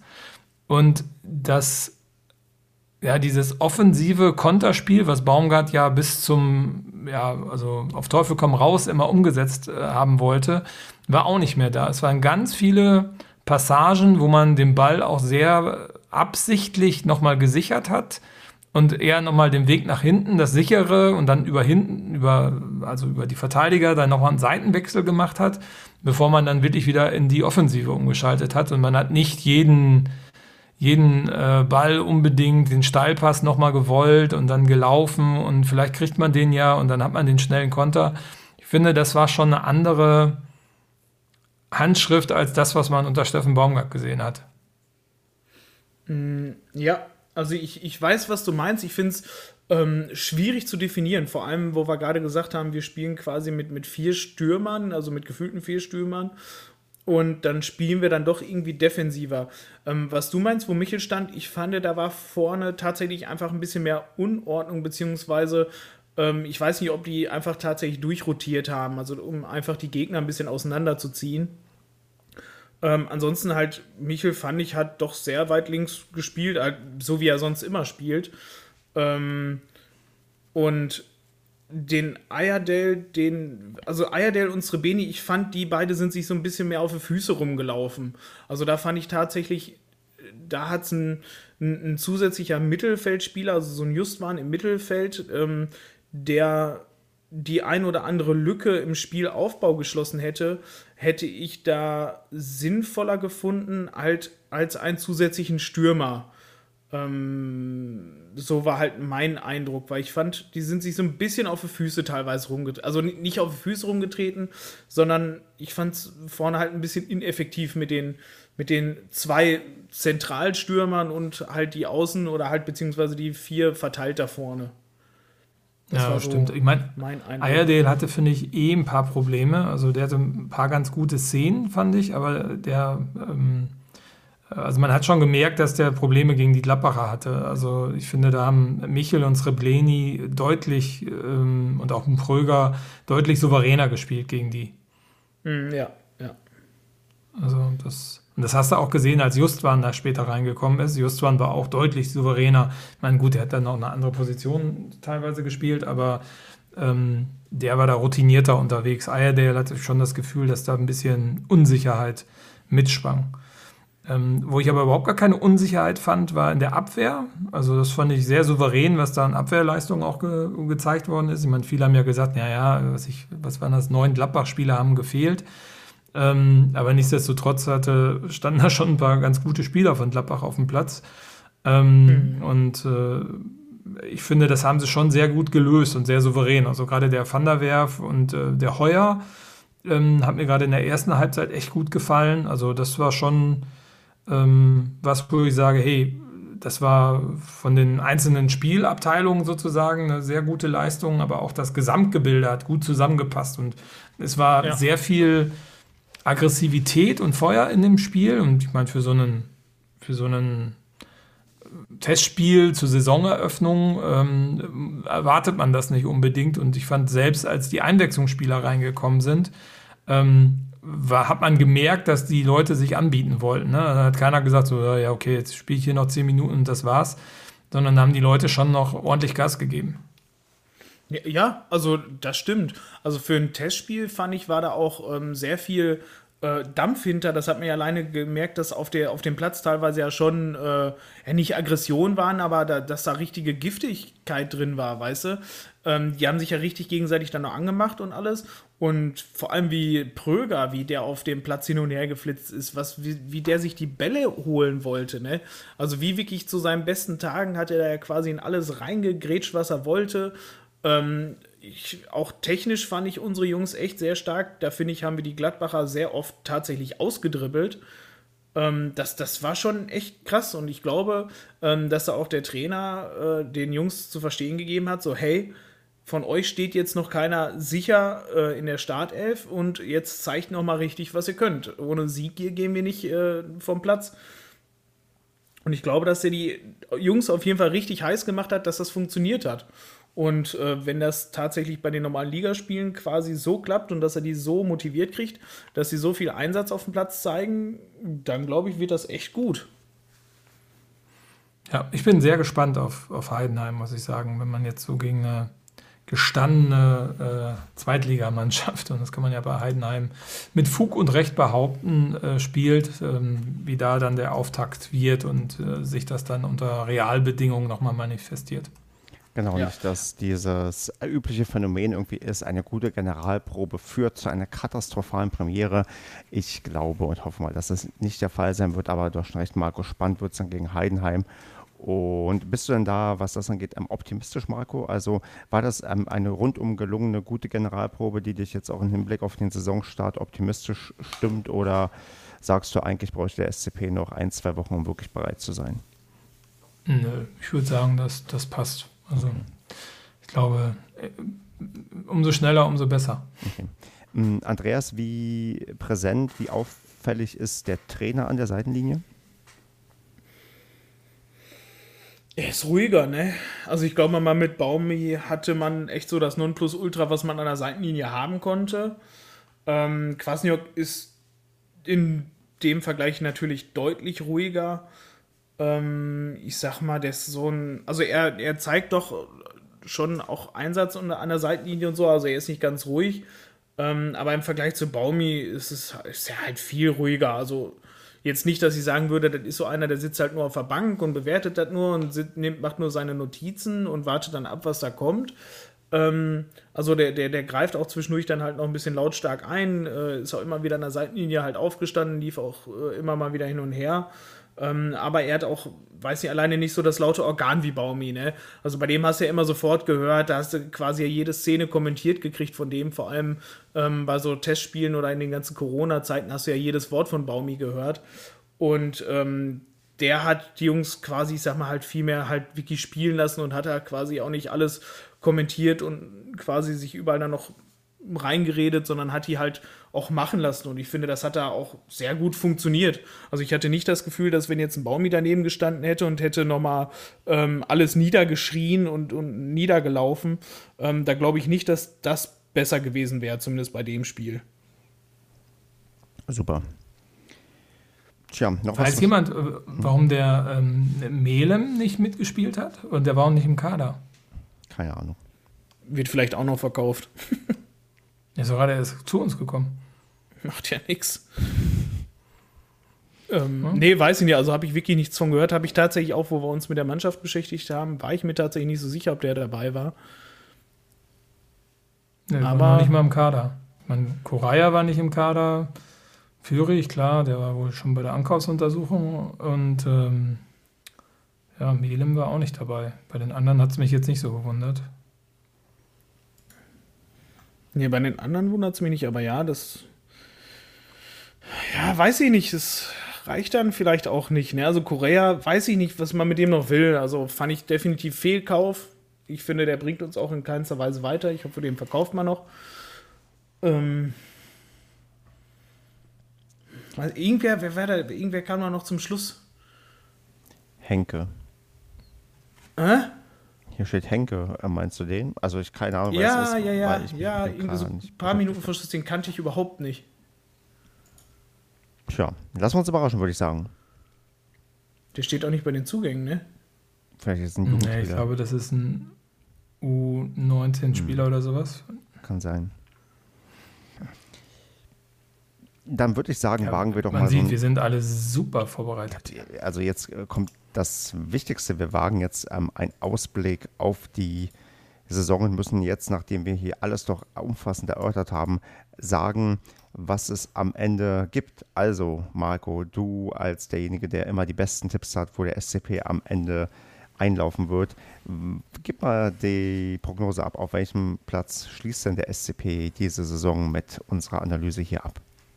No, ich würde mich schon freuen und das glaube ich ist auch realistisch, dass man da oben mitspielt unter den ersten fünf bis sieben. Wenn man, wenn es ganz gut läuft und die Mannschaft kommt in Fahrt und ähm, das äh, wird ein ganz rundes Gebilde, kann man vielleicht den einen oder anderen da oben noch mal ärgern. Ähm, aber bei der Besetzung der zweiten Liga dieses Jahr glaube ich nicht, dass man um Aufstieg mitspielt. Es nicht nachhaltig. Entnehme ich dem da du Platz 5 bis 7 sagst, dass wenn du einen Platz nennen müsstest, Platz 6 nennen würdest? Nein, dann sage ich natürlich Platz 5. Okay. Andreas, bietest du mehr oder weniger? Hm, kommt ein bisschen auf die Konkurrenz an, ne? Ähm so tun deine, deine Antworten hier. Das, das ist hier. Äh, wo ist der Optimismus, den du mal hattest? Ich, wieso? Ich bin ja noch nicht fertig. Ich kann ja sagen, ich bin mir halt noch nicht sicher, ob wir Platz 1 oder Platz 2 wären. Ähm, ich, also die Konkurrenz ist einfach unfassbar stark diese Saison. Äh, ich glaube auch, dass so ein Hamburg sich das nicht mehr nehmen lassen will, dass die halt nicht aufsteigen. Ähm, so ein Schalke, Bremen und wie sie alle heißen, was da noch alle ist, auch. Ähm, ich weiß nicht, wie gut der Trainer einschlägt. Das ist, ich glaube, der Trainer mit, ich weiß nicht, wir haben vielleicht noch ein, zwei Verstärkungen noch, die halt nicht die halt ein bisschen mehr über 20 sind, so ein bisschen Erfahrung noch da reinbringen, dann glaube ich, dann kann es vielleicht zu einem großen Wurf noch echt reichen. Ähm, ansonsten wäre ich tatsächlich, glaube ich, aktuell auch bei Marco und würde auch, ja, ich, ja, ich sag Platz 4. Das passt, glaube ich, zu Tipps, die du sonst auch gerne gibst. Ich bin da nicht so optimistisch, aber er kennt mich ja als Berufspessimist, ähm, kann ich das sowieso nicht so gut. Und ich, ähm, also natürlich hoffen tue ich was anderes. Also verstehe mich nicht falsch. Ich, nachdem ich letzte Saison meine ruhige Saison hatte, nach der ich mich lange gesehnt hatte, möchte ich gerne natürlich wieder eine Saison, wo möglichst viel Action ist und wir bis zum Ende mitzittern und zwar oben. Tatsächlich glaube ich aber eher, dass wir uns doch im sehr, sehr tristen Mittelfeld der Tabelle wiedersehen werden und wenn ich einen Platz nennen müsste, sage ich, wir wären diese Saison Zwölfter. Aber wie gesagt, das hoffe ich nicht. Das, das spricht nur der Pessimist aus mir. Wo ich optimistischer bin, ist beim DFB-Pokal, denn da haben wir natürlich das große losgezogen. Und zwar äh, dürfen wir in der ersten Runde nach Dresden, einer der vier Zweitligamannschaften, die im Amateurtopf sind. Und ja, Andreas, schöne Scheiße, oder? Also gibt es ein, gibt's ein schlimmeres Los für die erste Runde in diesem ähm, DFB-Pokal in diesem Jahr? Ich glaube nicht. Ja, ist halt ätzend. Also normalerweise freut man sich da ja irgendwo auf einen kleineren Gegner. Ähm, ja, weiß ich nicht, hauen wir halt Dresden weg. Hm, ist halt, also das Ätzend ist halt starker Gegner. Ähm, wenn man hinfahren dürfte, keine attraktive Auswärtsfahrt, weil es echt ewig weit weg ist, kaum jemand mitkommt. Ja und man auch unter Umständen als ähm, zu erkennender SCP-Fan sich nicht in Dresden frei bewegen sollte. Von daher, ja, also ich habe nicht gejubelt, wobei ich, Marco, vielleicht warst du genauso froh wie ich, dass es nicht Ingolstadt oder sowas geworden ist. Weiß nicht, also Ingolstadt hätte mir ehrlich gesagt besser gefallen. Also Dresden finde ich schon schwierig, ne? Also, ja, stärkste Los aus dem Topf, also muss man schon sagen. Und gerade jetzt in diesem Jahr ist es, glaube ich, wichtig, dass man da vielleicht auch ein, zwei, drei, vier, fünf bis zum Finale äh, kommt. Also das Geld zählt, glaube ich, doppelt dieses Jahr. Und ähm, ja, ist schon, eine, schon eine, ein Lacknustest sozusagen. Richtig, ist, glaube ich, nach dem ersten oder zweiten Spieltag dran, das Spiel. Das weiß ich gerade. Nee, nach dem zweiten, genau, beim ersten Nach dem zweiten. Genau, und dann geht's. Genau, erst gegen Nürnberg und dann geht's in den DFB-Pokal. Genau, und natürlich haben wir da Freitagabend ab- abbekommen, was nochmal dafür spricht, dass ich definitiv nicht nach Dresden fahren werde, auch wenn ich die Option habe. Ich war da und ich wollte die Erinnerung an Dresden eigentlich gar nicht ruinieren. Also ich glaube, besser wer- werden kann es nicht. Das stimmt allerdings. Tja, wo man auch hinfahren darf, ist übrigens nach Heidenheim. Da kam vorhin die Meldung, dass man jetzt ähm, Tickets kann, sich kaufen kann als Auswärtsfan tatsächlich. Ach Quatsch, echt? Ja, Das war weit weg. ja ich ähm, habe an dem Wochenende auch bereits andere Pläne und in Heidenheim war ich, glaube ich, schon ein oder zweimal und eigentlich ist es ja immer kacke. Also Heidenheim ist jetzt echt keine Fahrt wert. Außer für unseren ähm, Lieblingstaxifahrer. Ja, das stimmt. Genau, Grüße. Genau, liebe Grüße an den Sascha. Mm, bevor wir tippen, wie hoch wir Heidenheim ähm, besiegen werden, äh, würde ich noch sagen, schließt euch dem Tippspiel an von dem Schwarz- und Blau-Block, denn da wird wieder getippt. Ich habe jetzt mich auch doch noch dazu durchgerungen, dass der Gewinner von mir Aufkleber zugeschickt bekommt, die heute unterwegs sind. Also vielleicht mache ich das in einem Jahr wieder, wenn er, wenn der oder die Gewinnerin mich dazu nötigt, wie es der aktuelle Gewinner gemacht hat. Nein, Spaß beiseite, er hat nur nachgefragt und dann meinte ich, okay, wenn er schon nachfragst, dann schicke ich dir doch was. Also, ähm, der Link wird ja verlinkt sein in den, der Beschreibung des Podcasts irgendwie und sonst, wenn nicht, dann kicktipp.de slash schwarz und blau bindestrich blog. Ich wurde übrigens im letzten, in der letzten Saison Dritter. Ich mache dieses Jahr auch mit. Mal gucken, wann ich wieder anfange, vergessen zu tippen. Das ist ähm, entscheidend, um ja nicht weit nach vorne zu kommen. Ja, Ja, und sonst wollen wir natürlich noch wissen, was sagt ihr? Also ein, ja, ein Ruf in die Community, hört ihr uns noch? Und falls ja, dann sagt doch mal, A, wie gut wird der SCP abschneiden, also welcher Platz wird es am Ende und wie weit kommen wir im DFB-Pokal? Da würde mich doch interessieren oder uns vielleicht alle interessieren, was sonst noch die Leute so denken. Gerne auch mit einer fundierten Meinung dazu, die über das hinausgeht, was wir so von uns geben. Und da bin ich mal gespannt, ob wir ähm, eher im Team Optimismus oder Team Pessimismus mehrheitlich spielen. Tja, Also dann dann, kann ich nur noch die äh, große Frage auflösen, ähm, dass bei, bei, bei Vinyl-Langspielplatten ohne Klangverlust Spielzeiten bis zu 25 Minuten möglich sind pro Seite. tja, das ist es mal. Dann brauchen wir zwei Seiten und noch eine zweite LP und haben dann ungefähr einen Podcast zusammen. Wahnsinn, ne? Und der Spieler, der bei uns war, ist wahrscheinlich Fabian Henke, 19 Jahre alt und spielt aktuell bei Germania Halberstedt. Ach, das war ein war wahrscheinlich Testspieler. zum, Ich vermute, es war ein Testspieler. Ja, Aber Mensch. ansonsten gibt es auf ganz Transfermarkt keinen Spieler mit Henke als Nachnamen. Äh, Moment, Henke ist, ein, ist das nicht ein Allerweltsname? Das hätte ich auch gedacht, aber es gibt scheinbar nicht einen für Fußballspieler, vielleicht für Tennisspieler. Ja gut, dann äh, würde ich sagen, äh, Henkes dieser Welt, ihr habt echt nicht das Potenzial zum Fußballprofi. Wie hieß der Henke mit Vornamen? Fabian. Okay. Ansonsten gibt der es hieß, viele Der gespielt hat, Schenkels, hieß, hieß aber Justus. Jetzt Justus Henke. echt? Ja, ja, ich habe hier gerade die, äh, hier die Aufstellung vor mir. Justus Henke hat bei uns gespielt. Dann gibt es den tatsächlich nicht auf transfermarkt.de. Ja doch, ich habe Justus Henge, Transfermarkt.de, SC Paderborn 2, Oberliga Westfalen, 20 Jahre alt. Henke mit K, nicht mit CK. Ja, habe ich. Ja, äh, Ja, ich ja, auch. Ich habe ihn aber sofort gefunden. Ich auch. Erstes Suchergebnis bei Google. Ja, doch nicht bei Google. Wenn ich, wenn ich Henke, wenn ich tatsächlich Henke, ach so. Justus. Aber es gibt noch mehrere Seiten hier. Ach so. Es gibt zehn Seiten Henkes. Ja, es gibt doch vielleicht allerwelts Henkes. Was? Okay, Kommando Ja, zurück ist schon Henkes spät. dieser Welt. Ja, Ihr- ist schon, ist schon spät. Ist schon spät. Ich bin das alles nicht mehr gewohnt hier. Ja, genau, der war das. Aus der zweiten. Mhm, mhm, mhm. Ist der 20 sogar schon. Tja, dann muss er langsam mal den Sprung schaffen. Ja, also wenn nicht jetzt, also sonst macht er den Pröger. Allzeittalent. Und wird dann irgendwann bei Heidenheim auftauchen, die wir Andreas am Wochenende wie folgt besiegen werden. Hm, Soll ich mal vorsichtig in die Saison reinstarten? Aber äh, ich mache dir da keine Vorschriften.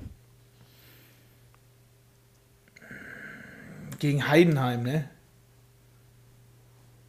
Ah, Nein, komm, wir haben die ganze Vorbereitung nicht zu Null gespielt, also machen wir das jetzt, dann machen wir das 4 zu 0. Ich, also ich, ich über, äh, haben, wir, haben wir überhaupt jemals in Heidenheim gewonnen? Also jetzt ganz blöd gefragt. Also ich kann mich irgendwie. Ist doch scheißegal, ob wir da jemals, ob das jemals war, ist doch egal. Wichtig ist, was wir jetzt Ich machen. kann mich mindestens an einen Sieg erinnern. In Heidenheim? Aufstiegssaison. Erste Welche? Bundesliga. Stimmt, da haben wir 5-1 oder sowas Die letzte. Mhm. Ja, stimmt. Ja, Ja, genau, recht hoch sogar. Ja. Ja, das war so ein nah dran am 4-0. Siehst du? Kann man noch mal 4-0 tippen? Jetzt habe ich hier. Oh nee, tatsächlich was? Wir haben noch niemals gegen Heidenheim verloren. So. Vier Unentschieden und zwei Siege? Aha. So. Na gut, das. Guck. Das, äh, Lieblingsgegner. Uh, jetzt ist gejinxt. Marc, ja. Marc Schnatterer hat Oh. natürlich alle Spiele mitgemacht bei Heidenheim gegen Paderborn. Ja, muss ich enttäuschen, der spielt nicht mehr in Heidenheim. Was macht er jetzt? Das hat er mir nicht gesagt, aber ähm, er spielt auf alle Fälle nicht mehr da. Ja gut, okay. Ähm, Marco, wie spielen wir denn am Wochenende gegen Heidenheim? 2 zu 3. Also aus Sicht des Heimvereins. Ja, genau. Auch Kevin tippt einen Sieg für den SCP und zwar 2 zu 1. Und während Marco, du schon mal die Würfel rausholen kannst, ähm, tippe ich für. Wobei, ich weiß nicht, ob Basti. Basti, ach, Basti hat mir vorhin eine Voicemail geschickt. Vielleicht hänge ich ihn nachher noch hinten an die Sendung dran. Vielleicht hat er auch einen Tipp verraten, wie, wie das Spiel ausgeht. Ich sage übrigens, wir werden in alter Tradition unentschieden 1 zu 1 spielen. Und wofür brauchen wir jetzt Würfel? Ich weiß nicht, ob Basti auch einen Ergebnistipp reingepackt hat in seine Voicemail. Er, er hat sowieso mir unaufgefordert eine Voicemail geschickt und ähm, gesagt, kannst ja vielleicht, vielleicht einbauen. Und dann, ja. Was, ist- was ist denn das? Sowas macht man doch nicht während der Sendung. Nee, hat er schon vorhin gemacht, aber der, ich wollte die jetzt hier nicht zwischendurch abspielen, weil er. Äh, Basti war mir zu diffus in dieser, in dieser, ähm, in dieser Voicemail, deswegen hänge ich es einfach hinten dran.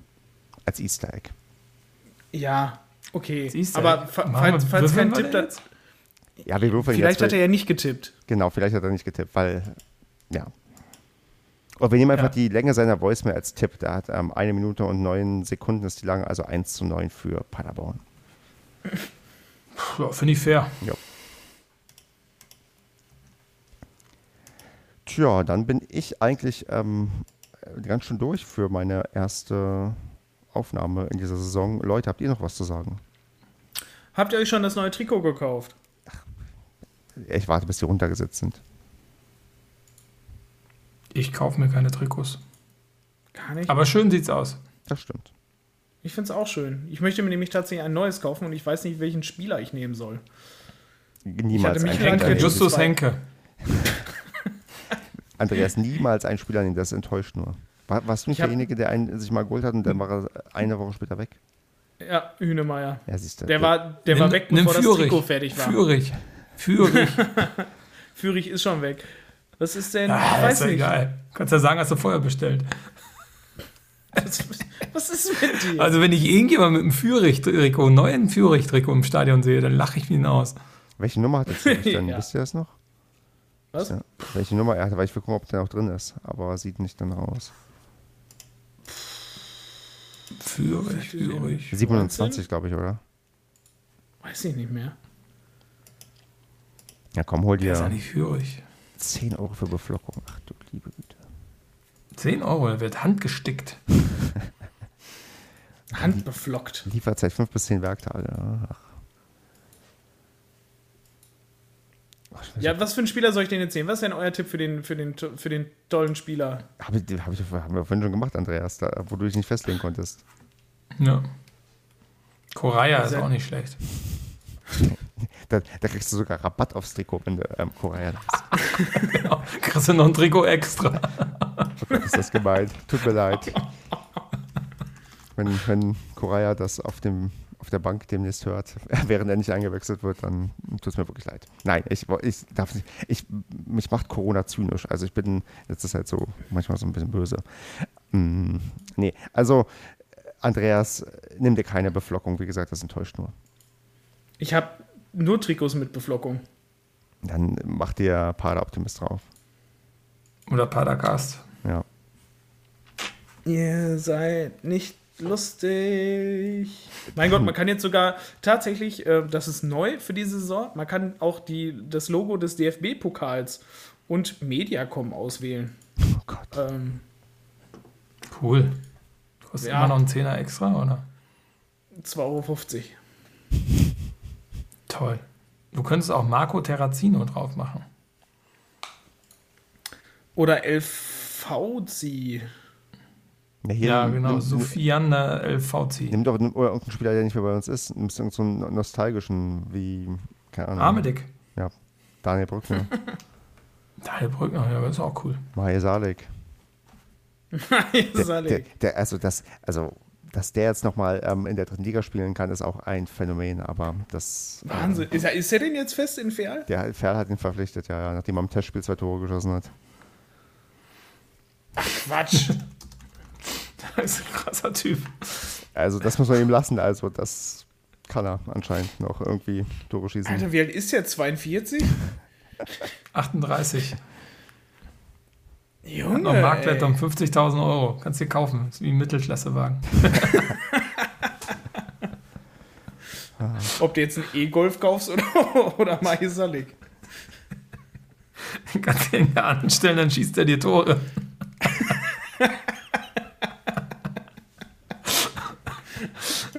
Nein, aber äh, Hut ab, dass man das noch schafft. Ja, ja, Ist so, mit, äh, der, tatsächlich. ich meine, der wird jetzt Respekt. im Januar schon 39, also das heißt, mit 39 noch dritte Liga zu spielen, ist auch nicht selbstverständlich. Jo, Ja, genau. ja. Verfolgen wir das mal. Richtig. Sonst kann ich auch sagen, Alban Mehr hat bei Hessen Kassel seinen Vertrag aufgelöst und möchte auswandern.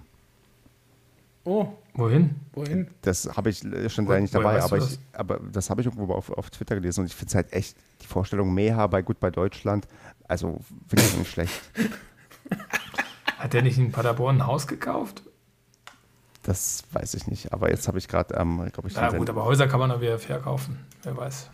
ich glaube, ich, habe jetzt- ich, ändere, ich ändere den Sendungstitel jetzt in Meha bei Gut bei Deutschland ab. Ich habe lang. tatsächlich damals persönlich verabschiedet. Echt?